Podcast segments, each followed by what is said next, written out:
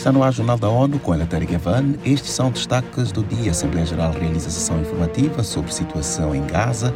Dia de ação pela eliminação do câncer cervical celebra avanços da vacinação.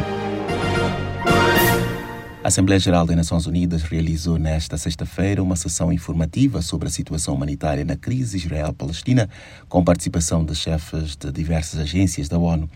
O presidente da Assembleia Geral, Denis Francis, iniciou a reunião reiterando o apelo por um cessar-fogo humanitário imediato em Gaza e lembrou que esse é o pedido feito pela maioria dos Estados na resolução aprovada em outubro. O subsecretário-geral para os Assuntos Humanitários, Martin Griffiths, lembrou que já foram registradas mais de 11 mil mortes em Gaza, mas que os números não são atualizados há cinco dias por causa da queda de sistemas de comunicação.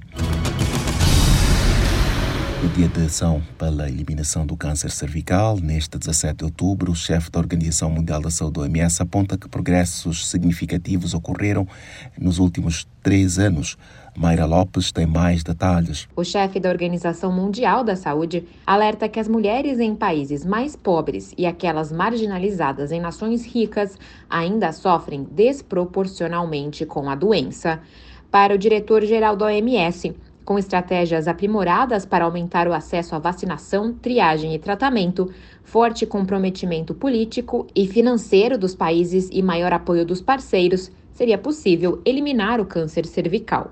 Da ONU News, em Nova York, Mayra Lopes. A iniciativa que marcou a primeira vez em que os Estados-membros apoiaram uma resolução para eliminar uma doença não transmissível continuou a ganhar impulso e a comemoração deste ano promove o compromisso renovado nesse sentido.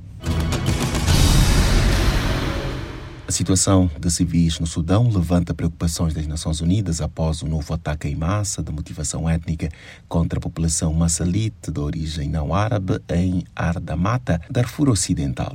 Em nota publicada nesta sexta-feira em Genebra, o Escritório de Direitos Humanos informou que pelo menos 66 homens foram executados sumariamente na onda de violência que causou milhares de deslocados desde 4 de novembro. No informe dado ao Conselho de Segurança, na quinta-feira, foi revelado que o Sudão pediu à ONU que encerre imediatamente a missão política no país, UNITAMS. Uma carta dirigida ao secretário-geral e apresentada ao órgão ressalta que as autoridades do país continuarão empenhadas no envolvimento construtivo com a organização.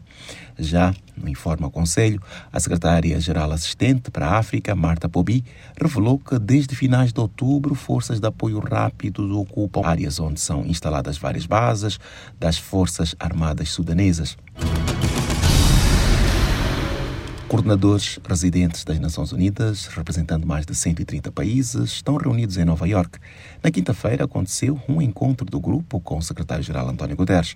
Em conversa antes da sessão, o chefe da ONU em Cabo Verde, a chefe da ONU em Cabo Verde, Patrícia de Souza, falou à ONU sobre o potencial das gerações mais novas para impulsionar o desenvolvimento sustentável adolescentes e jovens são fundamentais para pensar esse desenvolvimento sustentável conosco. Eu diria crianças, adolescentes e jovens, porque são em números, são muitos e têm muito a contribuir. Eu diria o presente e o futuro pertencem a eles. Então, conversar com os jovens, criar espaços para formação, assegurar que o jovem, que a criança, que o adolescente e o jovem concluam seus estudos. Hoje, infelizmente, temos um número grande de adolescentes que saem da escola sem completar a educação secundária, inclusive em Cabo Verde. Então, o desafio é manter os adolescentes e jovens na escola para que concluam o ensino secundário, oferecer oportunidades de treinamento profissional, profissionalização, cursos de formação profissional e oportunidades de emprego, de trabalho, empreendedorismo, mas também postos de trabalho decente.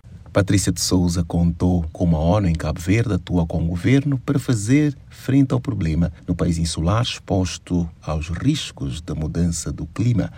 Um dos efeitos é o aumento anual da temperatura de 0,04% no arquipélago.